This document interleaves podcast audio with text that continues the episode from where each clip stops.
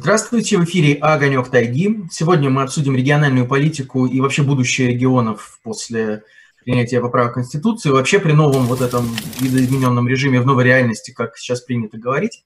А сегодня у нас в гостях эксперт, директор региональной программы Независимого института социальной политики, профессор МГУ Наталья Зубаревич. А также в эфире снова участвует мой коллега, руководитель аналитического отдела Тайги Инфо Алексей Мазур.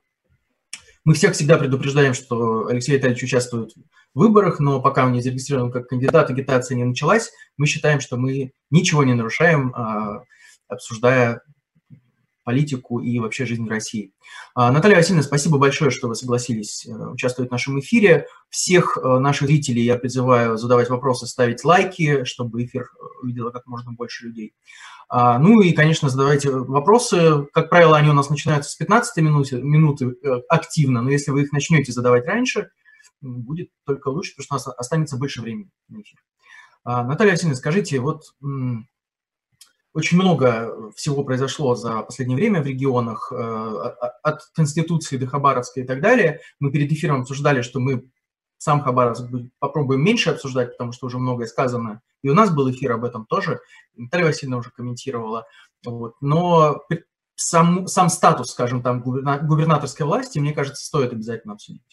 А, давайте, значит, вот последняя, кстати, новость. ФСБ задержала террориста, предотвратила теракт в Хабаровске. Как-то так случайно получилось, что именно сейчас.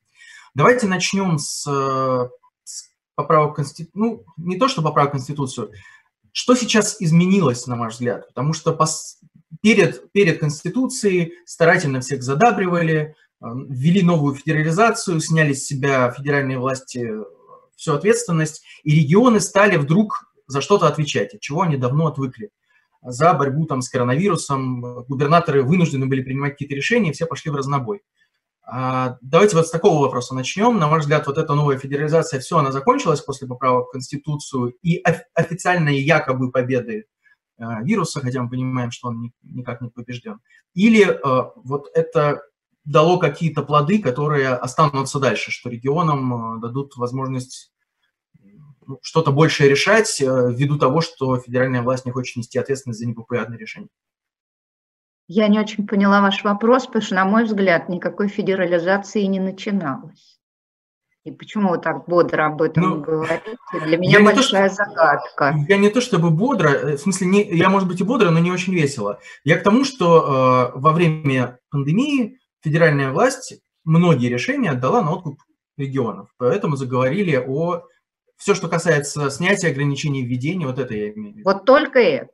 Да, только да. это. И ничего больше. Если вы или кто-то называет это федерализацией, ну, флаг вам в руки, поназывайте, пожалуйста. Вообще это называется перекладывание ответственности, и не более того.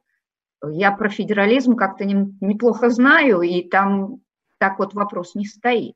Просто были переложены некие полномочия по открытию-закрытию, вот, э, KPI было по количеству заболевших и померших, и вы знаете, какие чудеса творились в нашей статистике. Любой KPI надо выполнять.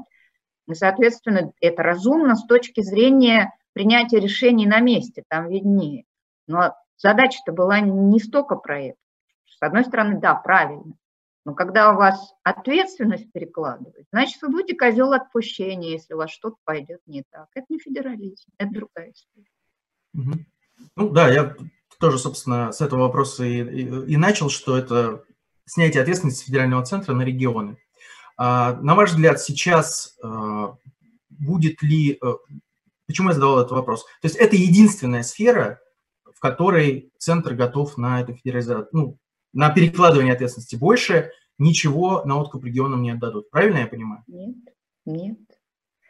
Сейчас, слава богу, добавили трансфертов, за апрель-май я их вычистила, специально взяла два эти месяца, потому что бюджеты, они вывешиваются нарастающим итогом. А зачем нам январь, февраль, март, когда еще ничего не происходило?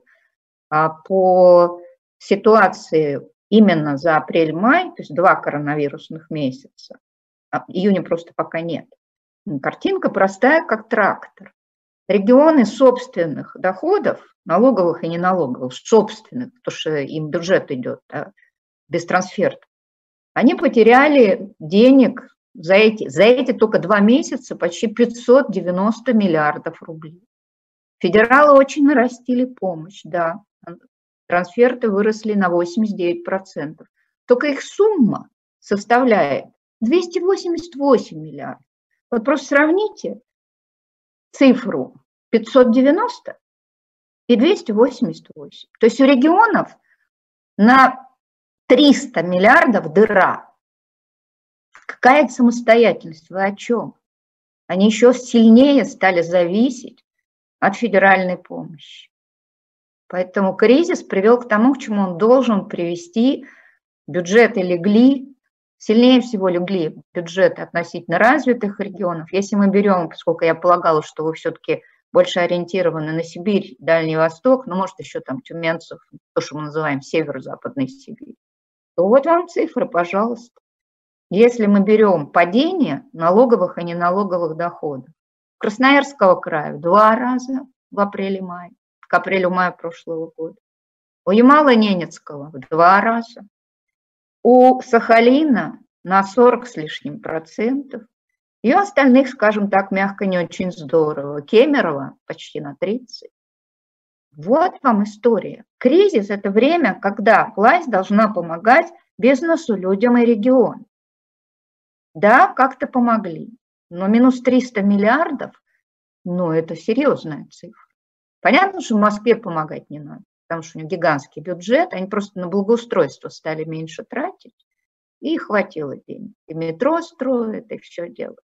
А большинство остальных регионов, ну, кроме, может, Сахалина еще, да, но Ямал еще как-то более-менее богатый, а все остальные-то посыпались. Хорошо. А у Красноярского края, кто не слышал, да, уже два чтения прошло закон в Госдуме, что штрафы экологические, которые по всем божеским законам идут в то место, где вы нагадили, муниципалитет, прежде всего, да, и регион, эти штрафы отберут на федеральный уровень. Ну, хорошая же сумма, 148 миллиардов. Поэтому давайте вот не бухтеть про федерализм, а поговорим по-взрослому. А, у нас много вопросов как раз про э, разные регионы, в том числе Сибири. А, если вспоминать э, вашу концепцию про четыре России, да, от городов Москвы, городов-миллионников до малых городов и республик Северного Кавказа, то какая из этих, как раз про Туву, кстати, есть отдельный, отдельный вопрос, если вы сможете прокомментировать, а, как, какая из этих Россий пострадала больше всего? По людям, конечно, первая. Я уж устала повторять, что этот кризис сильнее и раньше всего ударил по сектору рыночных услуг. Рыночные услуги – то, за что мы платим из своего кармана, или бизнес, там, то бизнес услуги. И это все посыпалось, потому что карантин, потреблять тут можно только онлайн, и как следствие сильнее всего ударило по крупнейшим городам, региональным столицам, Москве, Питеру и Подмосковью, потому что это места, где эти услуги концентрируются, потому что сектор услуг в целом гораздо сильнее развит в крупнейших городах. И там на него больше платежеспособный спрос. И более того, он по занятости самый большой. Самый большой. Ну, бюджетка не пострадала, а вот то, что на рынке, это, это очень Поэтому там еще только-только выползать начинает. Еще непонятно, кто как восстановится. И то, что не быстро, это абсолютно очевидно, потому что ну, у нас с вами денег больше не стало, чтобы эти услуги приобретать. Так что там проблем очень много, очень. Во второй России, такой более индустриальный, меньше город, там тоже вот вычленяется круг проблемный. Это прежде всего экспортные отрасли, потому что спрос глобальный тоже сильно подусох. А по нефти мы еще должны и как бы сокращаться в рамках ОПЕК+. Понятно, что людей не уволят так вот, чтобы сразу, нет. Но зарплаты-то подрежут точно, там у них очень же простая история. Тарифная часть хорошо, если 40%, а то и 30%, а все остальное надбавки премий. Это очень гибкая система. У металлургов чуток получше, очень плохо у угольщиков. Кемеровская область сейчас страдает. И это вот все наши экспортные отрасли такие главные. И вторая зона – это то, что работает на внутренний рынок, где резко упал спрос. Это автопром прежде всего И тут вам и Ульяновская, и Самарская, и Нижегородская, и Ленинградская, где автотор. И второе, в страшном прогале, ювелирка. А у нас чуть ли не две трети всей ювелирки сидит в Костромской области. Там тоже сильнейший спад. Вот это вот как бы индустриальная часть. Периферии, ну там резко сократилась возможность отходничества. Люди же подрабатывать ездили, еще что-то. Сейчас спрос на все это от стройки до, до каких-то вот там дорожных работ, не знаю, он резко сократился. А республики Северного Кавказа, кто на отходе, они тоже это почувствовали, а бюджета нет. А что бюджет? Если у вас дотационность 84%, как в Чечне, вам что расстраиваться? Трансферты-то растут. И как бы там ни падал налог на прибыль, он у вас с гулькин нос. Что заметно очень явно, на Северном Кавказе довольно сильный сброс поступлений налога на доходы физлиц. И не потому, что там неполная рабочая неделя, а, или типа там простой, как в промышленных городах, и, и, или как в крупнейших городах, отпуска без сохранения содержания. Там же основа НДФЛ – это вот малыши, малый бизнес. Они тупо ушли в теневку. Они ушли в теневку. И это очень видно по республикам Северного Кавказа. Вот такая история. Всех задело, но по жизненным стратегиям, по бизнесу конечно, крупнейшие города. Потому что, ну, слушайте, у нефтегаза, у металлургов и угольщиков, ну, не первый этот кризис, они уже идут чередой. Тренированные ребята, раз. И государство никогда не бросит, два, потому что это основные налогоплательщики. А вот что будут делать все эти рыночные услуги? Выживать. Как? Хорошо. Да, э, следите ли, сейчас у Леши есть вопрос, э, я ему предоставлю слово чуть позже. Следите ли вы за, вот, за отдельными регионами более внимательно, потому что вот Миша Бенножевский, наш коллега из Алтайского края, спрашивает про Алтайский край.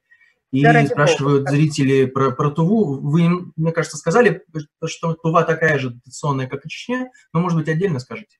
Скажу, ТВЛ один из самых крупных ростов э, уровня зарегистрированной безработицы, там фантастическая динамика. Там народ побежал регистрироваться, потому что прожиточный минимум для них это большие деньги.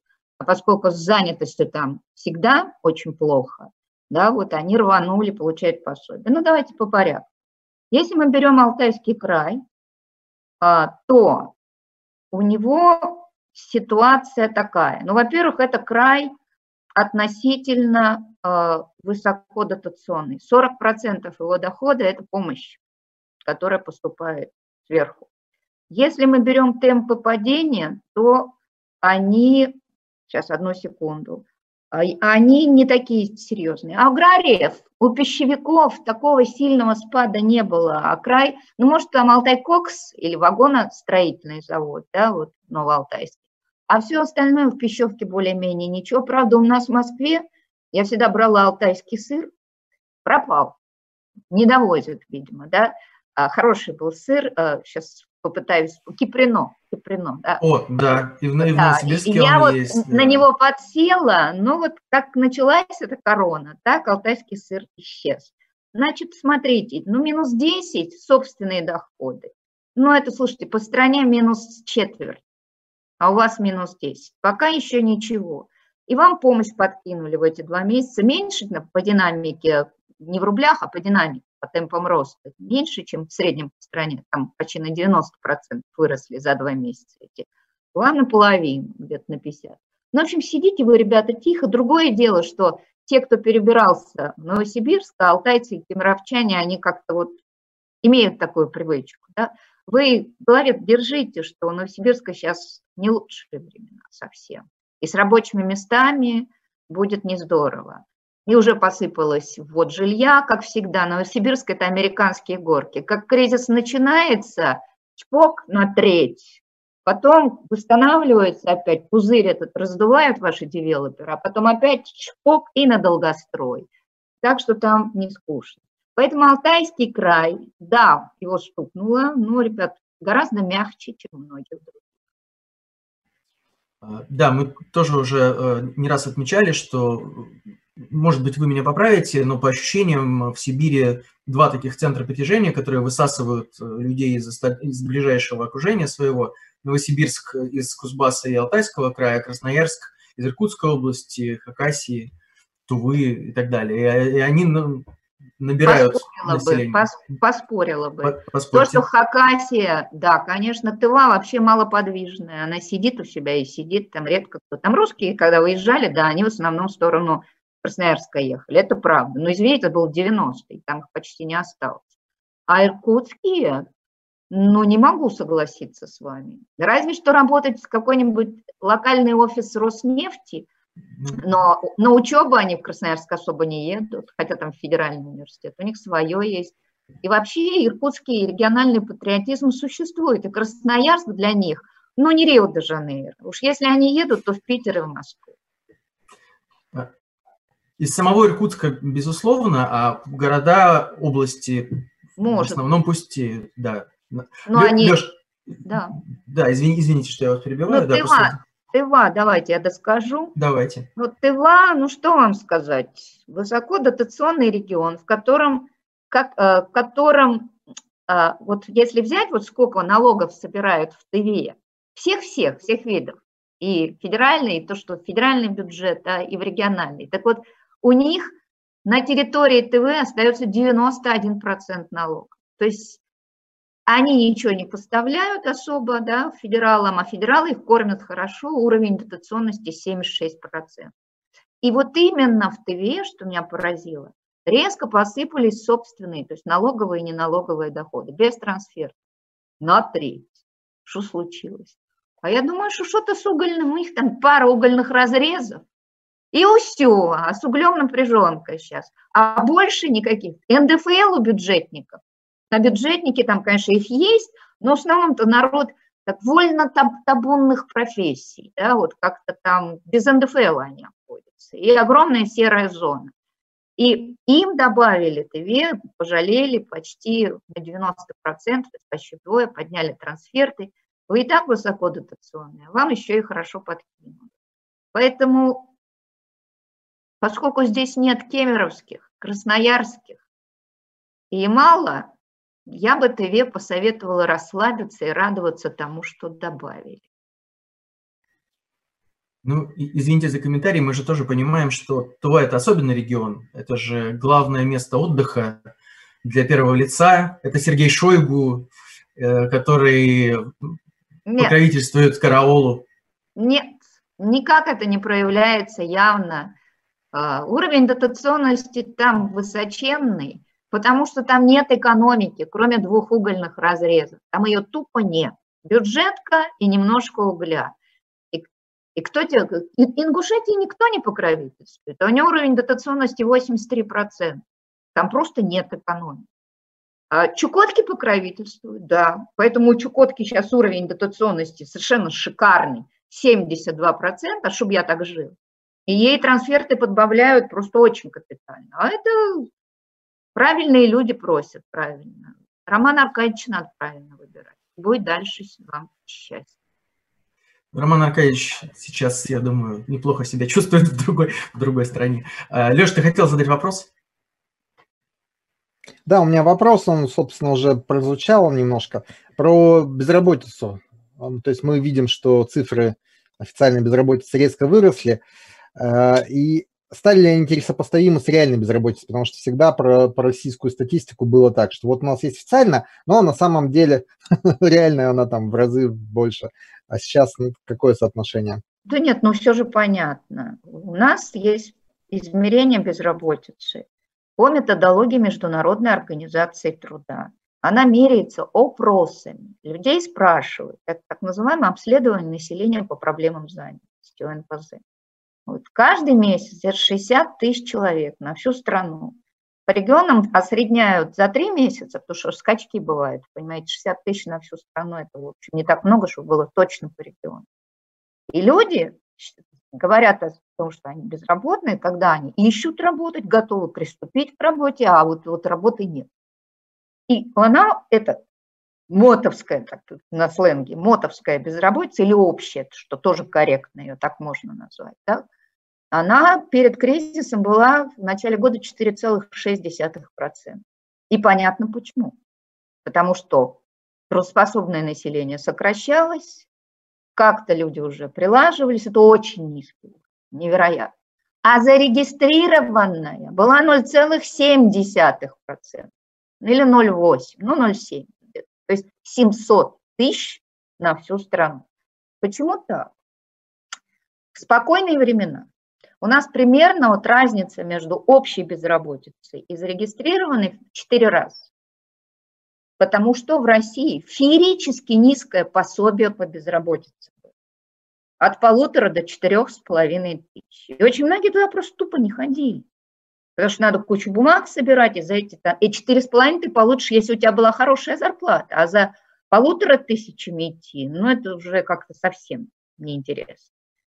Как только, когда начинались кризисы, безработица зарегистрированная росла в основном за счет промышленной занятости, и тогда разница была примерно в три раза. А сейчас шикарно. Сейчас у нас уровень зарегистрированной безработицы не 0,7, не 0,8, а 3%. 3. А общей безработицы чуть больше 6. В чем дело? Как такое возможно? Ответа два. Первый ответ. Когда людей опрашивали, а в апреле и мае их опрашивали по телефону, это изменение методологии. Очень многие не считали себя безработными, они сидели в отпусках без сохранения содержания, в простое, еще где-то. Человек не говорил, что он безработный, он надеялся, что вот пройдут еще там сколько месяц-полтора, и он снова вернется к работе. Это одна причина. Вторая причина и важнейшая. У нас поменяли отношение к зарегистрированной безработице в двух ипостасях. Первое. Пособие выросло до прожиточного минимума. Вот вся ТВА и побежала, потому что это деньги. А в Москве до 19 с лишним тысяч. И второе. Существенно облегчили регистрацию. Существенно. Онлайн можно, там э, документы проще подать. Когда у вас дверь-то приоткрылась, а за дверью-то калач покрупнее, да, пряник, ну, народ и пошел. Вот вам что произошло. Это институциональная во многом история. А, есть еще вопросы. А, ну, про, про себе. Леша, ты хотел что-то еще уточнить? Ну, у меня есть еще вопросы. Ну, давай. Хорошо. Давай, да, давай я задам пользователю вопросы, потом, потом тебе слово э, предоставлю. Но мы задали э, тренд, наверное, сами, сами виноваты. Спрашивают, есть ли смысл переезжать из Сибири куда-то еще, кроме двух столиц? Ведь заработки в Центральной России еще ниже, ресурсов там нет и так далее. Ну, вы сами ответили на свой вопрос. Нет, еще есть направление для вольных стрелков. Народ сейчас потянулся в сторону Сочи. Кто любит море, да, куча людей перебрались вот в Красную Поляну, там есть места, где можно работать, снимают жилье, потом как-то прилаживаются, и там сибиряков много. Ну, потому что такая радикальная смена, там не будет бешеных зарплат, но во многом это компенсируется комфортностью жизни. А, а если искать зарплату, и потом надо будет покупать жилье, ну, либо севера, где зарабатывается, ну, туда ездят в основном на вахту. Жить там как-то многие не хотят. Или две крупнейшие агломерации, их недалекие окрестности. Менять Красноярск на Самару экономического смысла не имеет вообще. Разве что перед отъездом на пенсию, ну, можно куда-нибудь потеплее, поюжнее. Если у вас есть деньги, купить место, дом, где вы будете жить или квартиру. Люди же очень рациональны. Калининград еще пользуется большими, как большим вниманием. Туда устойчивый всегда миграционный приток, а, мягкий климат, немножечко осталось от Германии какой-то там такой приятности. Но с зарплатами и со всем остальным там не здорово. Ну и Балтика, кто любит не жаркое солнце и холодное море, можно и так. Ну, кстати, подтверждают наши зрители, что да, многие из Сибири в Краснодарский край уезжают. У нас бывший гендиректор уехал в Краснодарский край. Ну и люди, которые на севере много лет жили, для них это тоже обычная стратегия заработать. Это очень неправильная потом... стратегия. Я угу. всех предупреждаю резкая смена климата, пусть даже в раннем пенсионном возрасте, кто уходит там не в 60, а там 55 или как, это очень губительно для организма. Это инфаркты косяком, косяком. Если вы хотите жить спокойно, перемещайтесь в среднюю полосу России на пенсию. Неправильно, ни в Кавминводы, неправильно на, на, на как бы побережье. Это, это очень опасно для здоровья. Уж дайте я святительством Еще один, э, один вопрос от пользователей. Ну, правда, он так сформулирован. Давайте я чуть-чуть переформулирую, чтобы нас не привлекли за сепаратизм или еще что-нибудь, спрашивают про ну, самостоятельность, э, успешность сибирских регионов. А, когда-то я брал интервью у Владимира Рыжкова, нашего сибирского бывшего политика, теперь московского, и он говорил, что Сибирь живет незаслуженно плохо по сравнению с тем, что она дает стране. А, у меня... Ну... Стоп, какая Сибирь? Я вот. с Володей Спорю вот. уже много лет. Я Сибирский федеральный округ или Ямал, или Ямал. Это вот это, то, это, это, это та самая, да, вот. О тоже том и Володя, политики, конечно, они всегда говорят какие-то, наверное, очень нужные для жителей слова, но тут надо уточнить. Пункт первый, прежде чем я перейду к цифрам. Пункт первый. Очень многое зависит от того, как устроена налоговая система в стране. В Российской Федерации федеральный бюджет идет два основных налога. НДС, налог на добавленную стоимость, больше всего этого налога выдают центры конечного потребления, где максимум людей и максимум потребления уже, что называется, для себя. Москва, Мособласть, Санкт-Петербург. Этот налог легко собирать, и он идет полностью в федеральный бюджет. Второй кормилец, а по объемам и больше, а, НДС у нас еще есть еще ввозной, но там это уже э, приграничные территории, отчасти его платят. Тоже Калининград, тоже Ленинградская область, Санкт-Петербург. Второй кормилец, важнейший, НДПИ, налог на добычу полезных ископаемых. Раньше с него очень хорошо жил, жили тюменские севера, потом этот налог полностью забрали пошагово. 12 оставили, 5 оставили процент. Сейчас полностью он идет в федеральный бюджет. И я, как регионалист, вынуждена сказать, что это правильное решение. Это чисто рентный налог, это рента. Потому что Тюменские севера осваивал весь СССР. И почему этот рентный налог должен оставаться именно там, где добывается нефть? Деньги-то вкладывала вся страна в освоение. Поэтому данный налог а, очень важен для федералов. Он очень привязан к цене на нефть. И он сейчас посыпается очень сильно. Но это их федеральные проблемы, у них будет дефицит большой бюджета по 2020 году. Но у них есть фонд нацблагосостояния, я думаю, как-то разберутся. Они могут выпускать займы, а, облигации, и, в общем, федералы уж точно не помрут. Что имеют регионы? Они имеют налог на прибыль, но не весь. Вот у него ставка 20%. Раньше 18 шло в регион, и все регионы, где есть крупные, прибыльные, особенно экспортные предприятия, они, в общем, для них налог это очень большой. И Москва, где сидят штаб-квартиры. Да и Питер тоже. С Газпромом, с Газпромом нет. Вот. А сейчас уже 17 осталось. Москва, э, федералы перетянули на себя еще один процентный пункт по одной простой причине. Самый большой налог на прибыль собирают вовсе не тюменские севера. Столица нашей Родины – Москва. Если взять вот все поступления налога на прибыль, которые идут в бюджеты субъектов, вот 100%, да, считаем, на долю Москвы при, год от года приходится 27-28%. То есть даже больше, чем каждый четвертый рубль. Вот они, наши крупные, как они, а, как они, системообразующие, да, вот такое вот слово, я его с трудом выговариваю, вот они по штаб-квартирам его стягивают.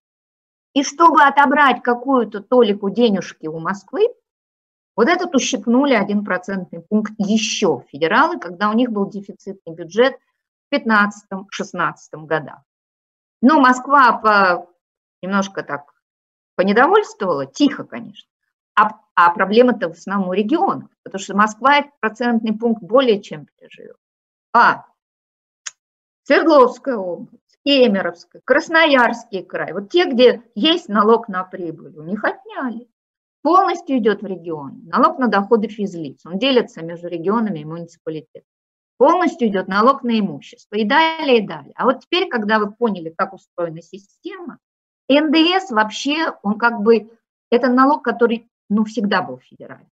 Всегда был федеральный. Теперь смотрите, какая раскладка, кому сколько остается. Ну, давайте Сибирь, да, назову, чтобы с Сибирью мы разобрались. Поехали. Если взять все налоги, собранные на территории всех субъектов, что идет в целом по стране на федеральный бюджет, а что идет в консолидированные бюджеты региона. Вот в целом по Российской Федерации регионам остается 44%, а 56% идет на федеральный бюджет. То есть коромысло несколько перекошено. Теперь смотрим по Сибири. Тыва составляет 91, Алтайский край 69, Кемеровская область составляет 86 процентов, так, я не перепутала, да, 86 процентов по 2018 году, ну там год на год, что там НДС. Новосибирская, три четверти, Омская, две трети оставляет себя, Республика Алтай, две трети, как Омская, Хакасия практически 100, потому что, как вы понимаете, господин Дерипаска не шибкий налогоплательщик, у него толинг да, а с угля там Все сильно не заработаешь. Теперь кто? Вот те, кто теряет, кого забирают много больше. Вот я их вам и перечисляю. Иркутской области остается 38% всех налогов, собранных на ее территории. Томской 25% и Красноярскому краю 40%. Вот они, три кормильца. И мы понимаем, в чем дело. У Томской области, понятно, это нефтяной бюджет, и все уходит в НДПИ. В Иркутской раньше было по, немножко по-другому, но как только пошла добыча нефти, опять НДПИ, а Красноярский край, понятно, там отчасти НДПИ, но больше... А, Ванкор, Ванкор, 20 с лишним миллионов тонн добычи нефти. Вот и все. Три субъекта, я их повторю, пожалуйста. Томская, Иркутская и Красноярский. Вот те, у которых отбирают прилично больше, чем всего собрано на их территории. Поэтому когда мне Володя говорит, что Сибирь кормит страну, ну, это как посмотреть. А для сравнения я вам даю, просто чтобы вы понимали. Ханты-Мансийскому округу остается 9% от того, что там собрано налогов. В Ямало-Ненецком 17%. Ну, как-то разницу чувствует. Ну, все, кажется, объяснил. Да мне кажется, что можно под этим теперь подвести черту на этот год, по крайней мере, над этой дискуссией, а, безусловно. Леша, задавай вопрос, там тоже еще пошли вопросы от пользователей. Да, у меня был вопрос по поводу Иркутской области и Хабаровского края. То есть мы знаем, что это регионы политически, как сказать, ну, нестандартные. Вот. Насколько это сказалось в распределении налогов, трансфертов, насколько их там обижала федеральная власть, насколько они стали хуже жить, а может не хуже. Ну, то есть вот это вот э, мнение, что если губернатор не единорос, то все там, все краны перекроют и все, все умрут. То есть насколько оно оправдано. Это глупость. Это не мнение, это досужие размышлизмы. В прошлом году, ну, правда, в связи с потопом, уровень дотационности Иркутской области вырос с 13 до 23 процентов деньги выделялись на ликвидацию последствий. Если мы посмотрим на Хабаровский край, вот-вот, прямо перед арестом Фургала, апрель и май, два месяца, трансферты Хабаровскому краю выросли в 2,8 раз. В целом по стране меньше, чем в 2, на 80%. А тут 2,8 раз. Поэтому, да, уровень дотационности Хабаровского края невелик, в среднем по России где-то 19 сейчас, ну, в прошлом году, да, 19 процентов. У хабаровчан 23, до Куприморского ровно такой же, а там верный, верный Кожемяк сидит. Те же 23 процента. Поэтому, да, есть проблемы с Хакасией. С Хакасией есть проблемы, потому что там высоченный уровень долга, в Хакасии очень э, какая-то рваная поддержка, там есть у меня подозрение, что как-то бедного Коновалова к нему какое-то отдельное отношение, но не Владимирское, не Хабаровский, не а Иркутская область вот так вот не гнобились совершенно точно. Сейчас я найду, вот меня в моем списке, где Хакасия. А, вот Хакасия. Ну да, Хакасии сейчас, поскольку у них большой провал, абсолютный провал, да, у них дикий долг, у них сильнейший дефицит бюджета. Вот сейчас за эти два коронавирусных месяца им дали в четыре раза больше, чем в апреле-мае 2019 года. Поэтому, знаете, когда нечем платить зарплаты, федералы, давайте не будем считать их идиотами, пожалуйста. Они понимают, какие это политические риски. Поэтому регионам помогаю. А у Хакасии еще с ее диким долгом с постоянно дефицитным бюджетом, там фактически внешнее управление выводилось Минфином. Поэтому нет такой зависимости, нет. То, что гнобить будут губернаторы его команду, это вы сами прекрасно понимаете. Черный пиар по Коновалову, арест Фургала, Сипягина. Да, очень рекомендую, очень рекомендую. Вот мне прислал Саша Кыников, лучший наш э, политолог по регионалистике, лучший в России. Он мне прислал ссылку на свое интервью, наберите RTVI Кынев, да? он объясняет там и про Хабаровский край, и вообще про политику с вот регионами, где есть оппозиционные, э, как бы, как бы, ну, короче, не, не, не санкционированные. Он очень умные вещи говорит, очень нам внятно на пальцах объясняет. Вот хотите понять, ну, сходите в интернет, наберите Александр Кынев, да, можете RTVI, а, а, и все поймете, потому что лучшего объяснения я не слышала. Просто блестящий анализ. Хорошо, присоединяемся к вашему призыву. Всем, кто задает э, об этом вопросы, вот все Наталья Васильевна вам сказала. А, вопрос еще такой. Э, по каждому, видимо, региону. Но, кстати, тоже это имеет отношение что к Сибири, что к москвичам, потому что этим летом, так как никуда не уехать, многие поехали не только в Сочи, но и в Крым. И вот люди задают вопрос, реально ли там стало лучше 2014 года по показателям, что происходит с экономикой, насколько Крым выиграл от вхождения в состав РФ, скажем так. Он получил чертову тучу денег. Если мы берем душевые доходы Республики Крым и города Севастополь, и сравниваем их со, средними по регионам, вот считаем 100% это среднее по субъектам Российской Федерации, да, вот уровень душевых доходов с корректировкой на цены. Но только помните, что там сидит Москва в этих средних. А Москва – это каждый пятый рубль бюджета субъектов. Так вот, у Милого Крыма и у Милого Севастополя душевые доходы их бюджетов в 1,6 раза выше средних по России. Ну как не выиграли? Ну как не выиграли? Еще как, золотой дождь пролился. Понятно, что там 40% идет на инфраструктуру, хотя мост-то финансировался через федеральный бюджет. Но Таврида и прочее, да, строят много. А, ну, там и зарплаты, и цены взлетели, и зарплаты взлетели. Более того, я вам скажу, я посмотрела еще душевое бюджетное финансирование образования, так у Севастополя оно выше среднего по стране, с учетом как бы э, того, что ну, город-то был не пропащий, школы-то стояли на месте, выше среднего по стране. А про Сибирь я говорить не буду. Вы очень расстроитесь. А про Дальний Восток вообще промолчу. Вы совсем расстроитесь. Давайте э, вернемся к тому, в том числе, с чего начинали. Я думаю, что, в принципе, это не раз обсуждалось, но уже тоже спрашивают – после принятия поправок есть очень много вопросов, которые касаются, ну как очень много, есть вопросы, которые касаются региональной политики. Во-первых, что такое понятие отдельных федеральных территорий, а, как, что, что в них будет включаться, вот я вижу... Я похожа на Клишеса. Я похожа на Клишеса. Ну зачем вы мне этот вопрос задаете? Все Ответа понятно. не знает никто. Как с публичной властью тоже. Что такое публичная власть, чем отличает государственная? Хотите Это... у Кати Шульман, пожалуйста. Да, Я да, вообще да. занимаюсь социально-экономическим развитием. Для меня понятно, что это оформление рамки подминания местного самоуправления под вертикаль. Просто оформили словом «публичное». Окончательно бесповоротно. Вообще-то в Конституции написано, что это самостоятельный уровень власти самоуправления. Самостоятельно. А теперь вот все, будем публичны.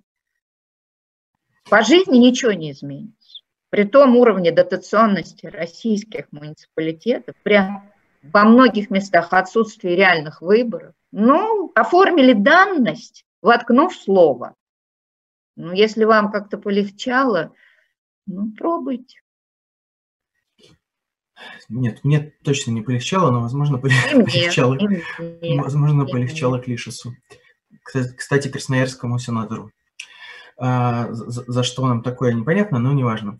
Э, давайте еще одну тему обсудим. А Норникель обслуживал. А, Норникель, ну, почему? Понятно. Мне понятно. Это все Норникелевые истории. Парень начинал там. Но потом Норникель его кинул стать лоббистом. Потом он понял, что надо быть у других людей лоббистом. Оно как-то доходнее будет и почетнее. Ну вот и лоббирует. Ну и, кстати, у нас, если брать сибирские регионы, Красноярский клан в федеральной власти самый мощный. И Хлопонин, и Кузнецов, и Новок. И где они? И где они? Новок пока есть. Где Котюков? Там куда-то его засунут. Где, где Кузнецов? Ау, люди. Уже нет и Ольги э, Голодец. Ну все. План рассосался. Другого у нас пока нет федеральной власти. Э, давайте как раз тоже про, про это поговорим, э, о чем я говорил в связи с Хабаровском. Вот за последние 2-3 года такое ощущение, может быть и больше, что уровень региональной власти и вообще уровень губернаторов э, упал до администратора, не знаю, там, до, до, до, до вахты завода. И по ощущениям многих людей уговаривают стать губернаторами, ну и мы видим, в общем, сколько уголовных дел. А, на ваш взгляд, э, статус э, региональной власти будет только падать? Э, ну, я имею в виду губернаторов, например. Какой, какие перспективы? Ну, во-первых, если вы следите за социологическими опросами, в период ковида да, поддержка рейтинге губернаторов вырос. Потому что люди увидели, что они пытаются что-то делать. Поэтому рейтинги губернаторов сейчас падения не испытывают. Так что давайте не упрощать. Они росли в истории с ковидом. Посмотрим, что будет дальше. Второе. Эти губернаторы разные. Люди разные. И так всегда было, есть и будет. Есть откровенно непригодные для этой работы, а есть вполне себе способные. Третье. Тут вот с вами я с чем соглашусь. Они даже не смотрящими поставлены. Они поставлены как в конвейере, вот передаточное звено, указание решений верха для реализации на подведомственной территории. Они отвечают перед верхом, а население их избирает ну, по простым двум основаниям. Основание первое, новенький пришел, может, денег подкинуть, да, если мы его изберем. Москва что нас знает. И основание второе, очень важное, политтехнологическая, поляна зачищена намертво. Все. Вот если у вас есть э, как бы два этих, две этих вводных, получается, что можно избрать в первом туре с перевесом больше 50. И то проползали некоторые непросто, вы это знаете, очень непросто. Но политтехнология нынче дешевле обходится, чем трансфер.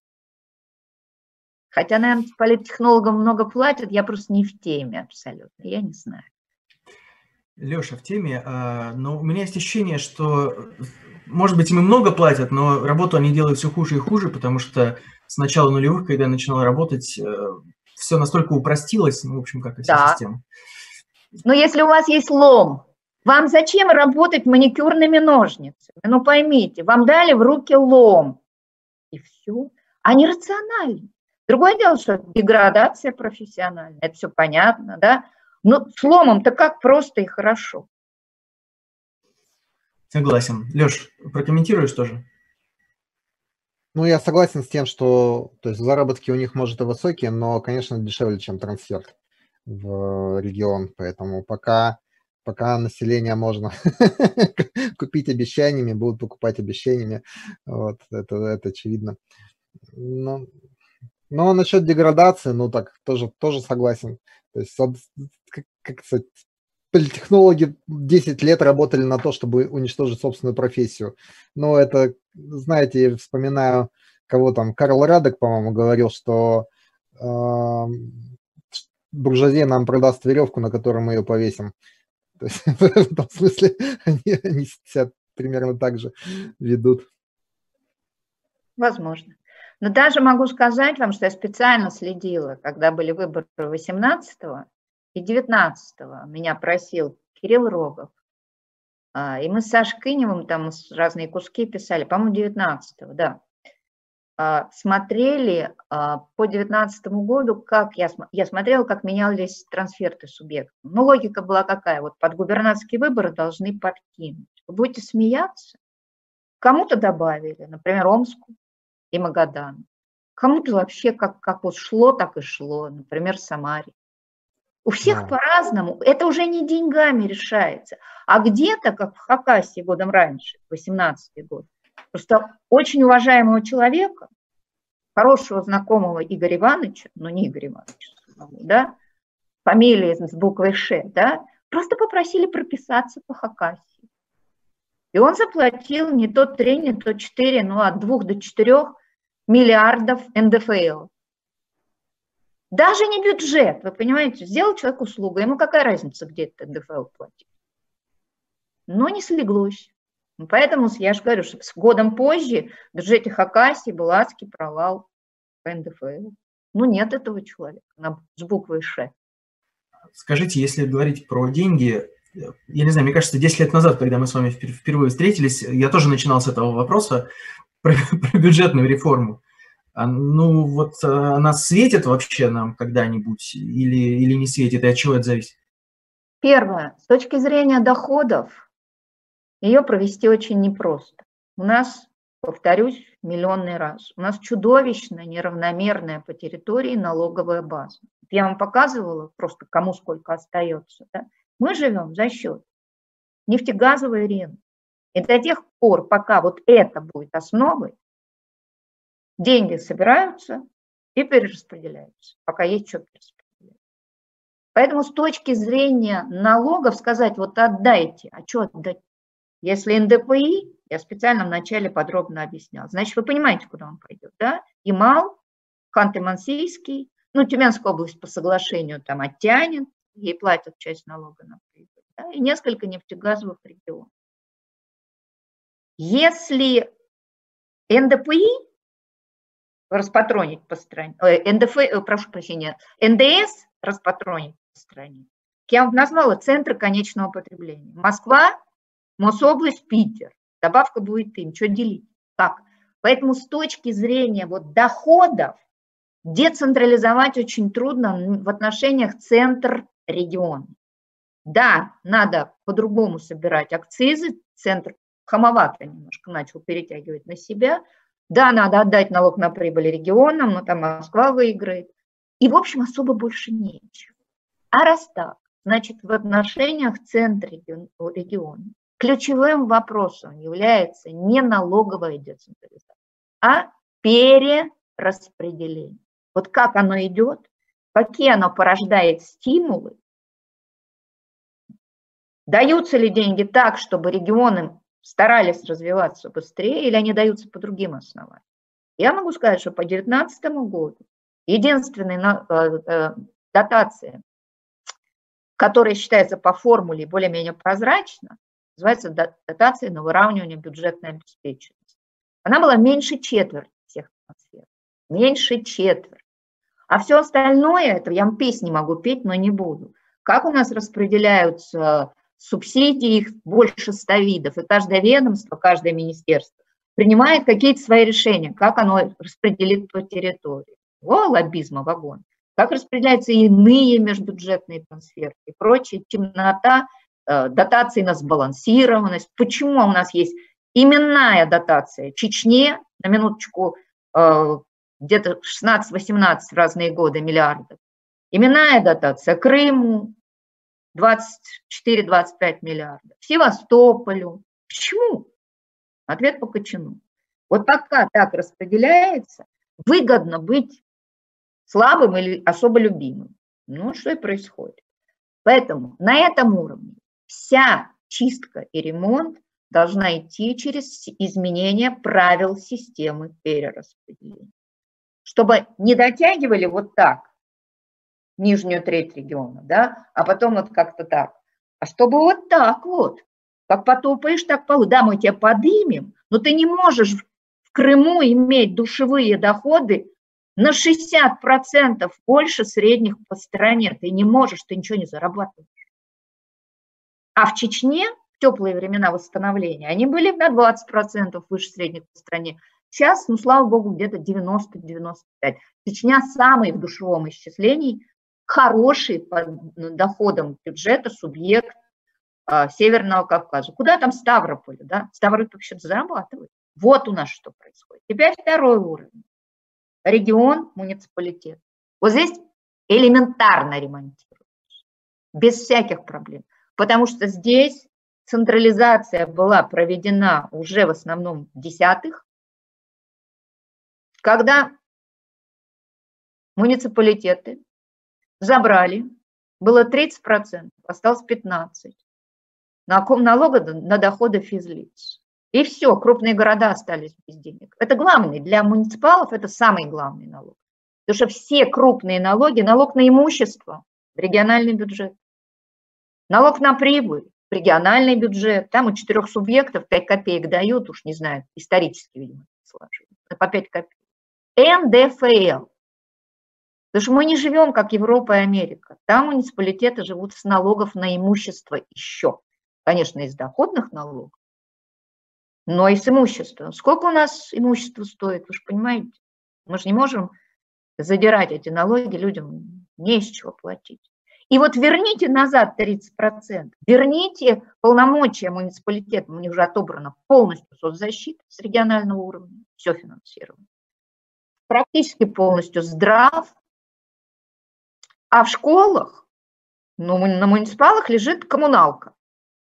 Учебники, зарплата учителей, все с регионального уровня. И они ни о чем. Они ни о чем. У городских округов уровень дотационности 60%, а городские округа – это крупные города. Они же деньги зарабатывают. А уж про мунрайоны, что говорит, там 75%. Мы поломали полностью экономическую и управленческую основу местного самоуправления. Его в России невозможно в том, в том контексте, в который сейчас сделан. И тут лечится быстро. Да, там есть вопросы, то тогда сложнее будет поддерживать окраины. До какого-нибудь там, не знаю, севера Свердловской области будет доходить меньше денег. Да, до окраин Новосибирской области тоже будет хуже. И ну, тут надо искать меру. Сейчас же пока все просто как ножницами выстригли, Собрали, и дальше губернатор решает, на что он даст. Я помню в бытность, как он, Михаил Юревич, Челябинской Юревич, области. Челябинск, да, да. да, он такой специфический был человек, в смысле, как губернатор, дай бог ему здоровье пусть живет. Вот. Так там были целые муниципальные районы, которые годами вообще не получали инвестиционных субсидий. Но не нравятся они губернатору свободы. Вот это надо ломать, чертовой матери. И это можно изменить быстро. Но это не будут делать никогда при нынешней системе власти. Потому что это развязывает руки местному самоуправлению крупных и крупнейших городов. А это те самые точки, где формируется вся политическая активность, где мэр становится все-таки фигурой, ну, несопоставимой с губернатором, но могущей договариваться с губернатором. Вместо того, чтобы учить договариваться, их просто уже раздели до трусов и стоять, молчать, бояться. Вот, вот вам и принцип. Он-то быстро ломается. Было бы желание. Желания нет. Да, и как мы видим перед выборами, каждыми это становится огромным инструментом э, ломания да, мэров. И, кстати, для Новосибирска это тоже очень острая проблема. Потому что в отличие от Кемеровской или Иркутской области, или даже Красноярского края, где много разных городов, где есть какая-то экономическая активность, в Новосибирске Новосибирск только по сути дела, ну, кроме там добычи антрацитов, это вот, да. который зарабатывает больше всего и распределяет по всем а, районам. Да. Так что я думаю, что наши, наша аудитория это прекрасно понимает. А, еще один вопрос. Вот многие пользователи хотят нас подвести под Роскомнадзор, конечно, но так как у нас нет цензуры, то мы будем задавать. Э, спрашивают про перспективы заработков для сибиряков, так как э, нефть скоро не будет востребована, а лес отдан весь Китаю, есть ли перспективы через 5-10 лет сибирякам ездить в Китай или в Европу, ну и, и не только сибирякам, а вообще россиянам, на заработок в Европу или в Китай, как, например, в Польше, в Прибалтике модель? Какой милый вопрос. У человека такой компот в голове, что даже уже и смешно отвечать. Первое, не знаю, юноша, девушка, может, зрелый мужчина. Первое, на ваш век, даже если вы юноша и девушка, нефти и газа хватит. Это не свернется, знаете, послезавтра. Во-вторых, лес китайцам не продали. Основное заработки с леса имеют наши целлюлозно-бумажные комбинаты. Милости просим в Братск, в Усть-Илимск, а с лесом есть проблемы. На границе с Китаем в Хабаровском крае и в еврейской автономии, потому что там, ну, как бы каналы сбыта сохранились. Так что расслабьтесь. И с леса вы не заработаете, я должна сказать, все так на минуту, если вы не знаете, как экономика устроена. Второе.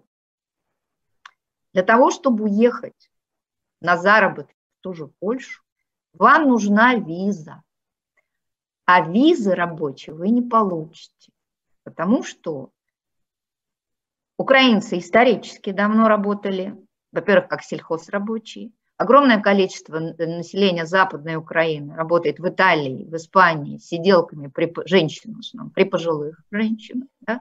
Но на Западной Украине тупо нет работы. Поэтому там этот вот поток трудовых мигрантов сформировался уже давно, а сейчас с введением безвиза да, он, он вас там не ждали.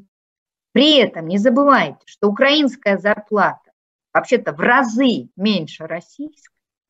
И на то, что согласится украинец, вы вряд ли согласитесь. Поэтому можно я вам скажу, вот вы посмотрите, как у нас это устроено. Кто у нас гастарбайтеры? Да? Трудовые мигранты. Средняя Азия. Вот не хочу никого обижать в Украине, но вынуждена от того, что Западная Украина и частично Южная, там не было работы, люди рванули вот примерно в этом качестве в Польшу и в Южную Европу. У вас не получится. А, есть конкуренты, молдаване в массовом порядке. Милости просим, покатайтесь по Греции, посмотрите, сколько там людей с Южной Украины, с Молдовы работать в тавернах, где угодно, там сектор услуг на найме сидит, прежде всего туристический. Поэтому вот это ваше, а не податься ли мне? Подайтесь. Ни в чем себе не отказывайте. Подайтесь. Если у вас компот в голове, вряд ли вы примете адекватное решение. Извините, что наехала. Ну уж больно вопрос дурацкий. Я понял. Мы почти час уже отработали. Давайте постепенно будем заканчивать. Если у вас есть вопросы, быстро их задавайте. Вот есть вопрос от Александра Полозова. Кстати, хорошая тема. Оправдывает ли себя налог на самозанятых, есть ли от него какой-то толк? Ну, смотрите, я очень внимательно следила за развитием событий, потому что я со своим вселенским скепсисом была уверена, что он активно не пойдет. Ну, я напомню, что первый год, когда его пробно вводили, там 2000 человек подписалось. Потом учениями стало их где-то там 50 тысяч на, на 4 а, уже пилотных региона. Очень медленно растет. А потом бац, 350. Опа, да что ж такое, народ поверил государству? Мой скепсис-то был простой. Да, вот мы вам сейчас сделали легкую систему регистрации онлайн, вы платите очень немного, живете в белую. Но наши-то люди как думают? Да, ты меня позвал, я зарегистрировался, а что ты будешь делать через 3-4 года, когда у тебя доходы бюджета как-то надо будет подправлять? Ты со мной что сделаешь? Доверия-то нету, нету доверия. И что это такое количество народу вдруг ломанулось? А потом мне умные люди-то рассказали. Все гораздо проще, чем кажется. Во многих структурах, бизнес-структурах, бывшие люди, которые сидели на трудовом договоре, по, давайте я так корректно скажу, по просьбе работодателя стали переводиться в самозанятых, потому что для организации это очень большая экономия страховых платежей.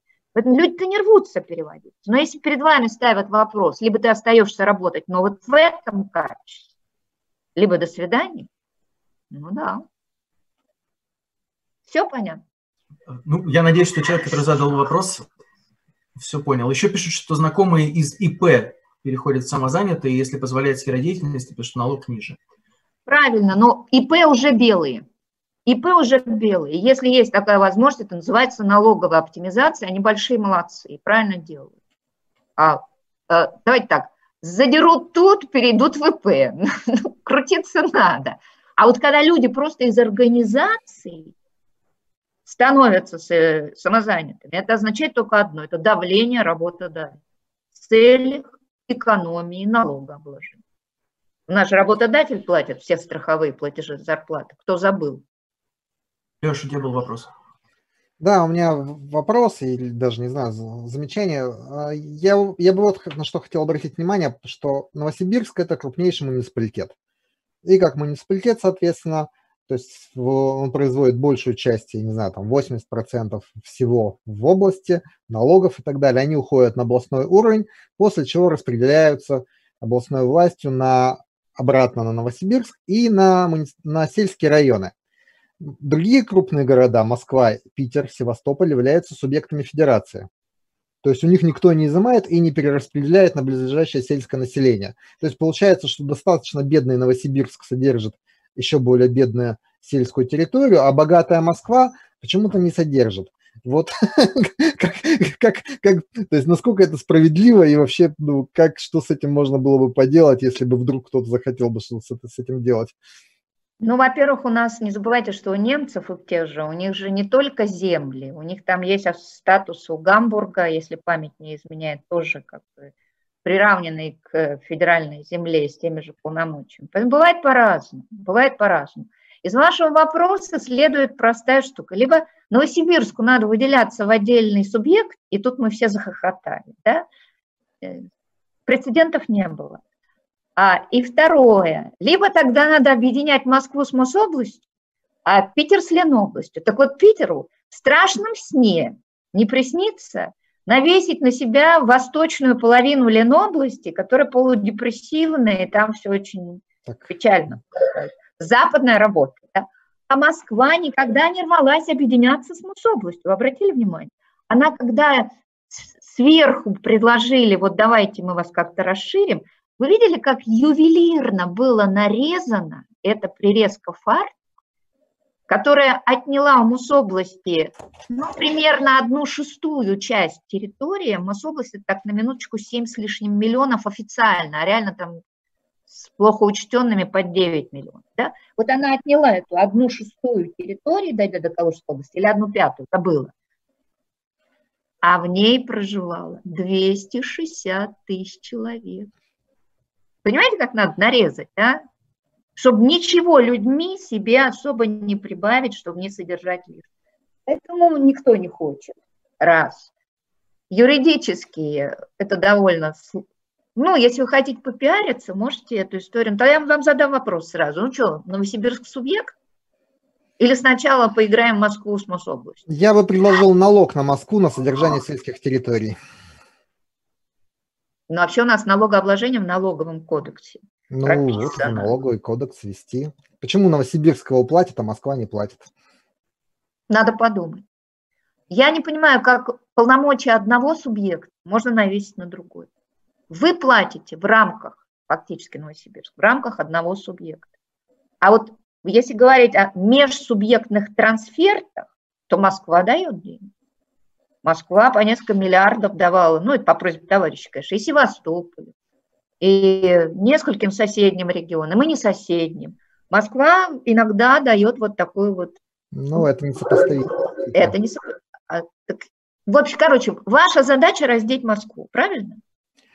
Ну, наша задача как сказать, ну, либо чтобы у нас меньше брали, либо чтобы справедливо я, было. Еще раз, если да. вы опять начнете, начнете говорить, чтобы у вас меньше брали, я вам сообщаю, что из всех собранных налогов Новосибирской области, нет, я говорю да, про Новосибирск. У вас остается 74%, не у вас берут. У вас берут немного. Я говорю про город Новосибирск. С нас берут да. и распределяют да. по селу. С Москвы С вас берут. Можно сказать, а в Омске как-то иначе? Ровно то же самое. А я вам Хорошо. говорю, ровно Хорошо. то же самое. Ров, ну, ровно сами то... говорили, что у нас каждый четвертый бюджетный рубль в Москве, а с нее не берут. Это как ну, во-первых, не, не, не каждый четвертый, а 21 процент. Ну, хорошо, каждый пятый. Хорошо. Вот вы знаете, чего вам не хватает? Грамотно юридически оформить эту идею. Сейчас вы говорите лозунг. Ну, я, а я чтобы он был не лозунга, а Я обращаю внимание на несправедливость. Не надо, не надо. Как? То, что вы предлагаете, не имеет решения. Там решение либо межсубъектный трансфер, тогда всем субъектам Москва должна. Почему вам? Ну, всем, да. Но это по соглашению. Это Москва должна согласиться. Сейчас, секунду. А, а вот откуда в городе Москвы 150 миллиардов доходов от э, нефтегазового сектора? А вот это хороший вопрос. Так значит, не у Москвы надо отбирать, а надо разобраться с тем, как у нас ведется налогообложение нефтегазового сектора. И почему, когда ввели налог на консолидированные группы, э, ввели консолидированные группы налогоплательщиков, которые должны были бы размазывать налог на прибыль между местами, где они обретаются, с учетом либо занятости, либо активов. Не помню, что, по-моему, и, и или, или там как да? У тебя активы там, ты большую часть налога на прибыль платишь там. Но так это будет не вы, это будет, как вы понимаете, нефтегазовые севера. No. Ну. Вот. А, и второе, как бы следствие. Москва потеряла. Она потеряла от ухода «Газпрома», который бросили на помощь исторической родины наших властей. Да, он там теперь собирает налог на прибыль. А Москва, потеряв, вполне себе компенсировала потом, потому что, когда ввели в 2012 году этот закон, доля КГНов в поступлениях налогов, вот взять, если все э, налоги, которые платят консолидированные группы налогоплательщиков по всей стране. Это крупняк, 12 крупняков. Первый год было 6%, на Москву приходило, сейчас 14%. Нашли способ. А почему Сбербанк почти никогда не платит по новосибирскому филиалу, а все стягивает на Москву? Так может не у Москвы отнимать, а отремонтировать систему так, чтобы Сбербанк платил по своим крупным филиалам. Вот поймите, вы так кидаете это, простые это же, логики. Это вы же кидаете простые... Как? Что? Ну, если заставить Сбербанк платить по крупным филиалам, это же то же самое, что, что отнять у Москвы. У Москвы будет, у филиалов так, прибудет. Знаете, если вы политик, а вы, наверное, хотите быть политиком, да, вы должны корректно ставить задачу. То, что вы мне произнесли, это популистский мусор. Потому что решение не там не отнять у Москвы, а отрихтовать систему таким образом, чтобы это не стягивалось в такой мере Москву. НДФЛ все равно будет стягиваться. НДФЛ – это 40% московских доходов. А вот с налог на прибыль надо работать, что он в разные годы от 32 до 36%. И не должно быть такого, чтобы так лихо стягивались на штаб-квартиры. Но просто вы же ничего не можете отнять у Игоря Ивановича Сечина или Германа Оскара. Поэтому вы тупо наезжаете на Москву. Не московская власть создала эту систему. Эта система федеральная. А большевистский лозунг «отнять и поделить» я никогда в своей жизни не разделял. Я считаю, что ремонтировать надо то, что создает такой результат. А, давайте я а, вот когда вы говорили про предложение, мне кажется, что это самое разумное, что может быть. Вы вспомнили, как «Газпром» переехал в Петербург, а я еще вспомню, как «Сибнефть», она же «Газпромнефть», переехала из Омска а, в Санкт-Петербург, и во многом, а, по, некоторым мнениям, началась сильная деградация города-миллионника. Да. А у них деньги закончились. А, а, так, так Полежаев же дал льготу дал Абрамовичу льготы. И они прописались по Омску, и часть прибыли показывали по Омску. Потом Абрамович продал, и все уже неинтересно было. Как вы понимаете, когда стал «Газпром» нефть, решение принимал не, не Абрамович, а принимали чисто конкретные люди наверху. И переписывание напитков. Вы, вы что, не знаете, что они налог на прибыль платят по Санкт-Петербургу, он почти ничего не имеет. Если вы посмотрите у них структуру промышленного производства, у них там ого-го, какая доля э, нефтехимии и нефтепереработки. Откуда? Кириш это не Санкт-Петербург, там Ленобласть. Вот так и играет. В Москве в промышленном производстве 20% а, всего промышленного производства, да, это добывающая отрасль. Добыча нефти и газа 99% из этих 20. Ну вот, юрлицо сидит там и платит там. Почему? Вот где решение проблем, а не отнять и поделить. Но в Новосибирске всегда были сильны левые традиции, я знаю. Ну, это правда. Есть подтверждение фактологические вашему мнению. Тут уже ничего не, не попишешь. Вот. У нас и памятник Сталину на территории обкома стоит, прости господи. Прости а, господи, прости. Да. Ладно, а, давайте, Наталья Васильевна, спасибо вам огромное. Мы больше часа отработали. Да, а, про, про, просмотры не падают, но вопросов пока больше нет. Пересмотрите, пожалуйста, эфир, кто подключился к нам после. Ссылка будет действовать. Делитесь этой записью. Наталья Васильевна, мы сделаем расшифровку, потом вам скинем, а, если вам будет интересно. Не интересно? Тогда Нет, не будем. ну вот я ничего нового не сказала. Я понял. Я понял. ничего нового я не сказала. А ну, читать... для, многих, для многих сказали, судя по вопросам, потому что тут там об устройстве бюджетного кодекса даже люди спрашивают. Ну, понятно, что такие вопросы пусть Яндексу задают. Да нет, Наталья зачем? Сильвина. Я да. старалась просто объяснить. Я надеюсь, что опыт преподавателя мне как-то в этом помог, чтобы просто безусловно. объяснить. Ну, хорошо. Да. Наталья Зубаревич, профессор МГУ, Алексей Мазур, Евгений Мезриков, Тайга Инфо. Дарья спасибо вам большое. Всего Здоровья, вам доброго, всего доброго. да, Большое и будьте спасибо. здоровы, да, до свидания. Да. Спасибо, до свидания.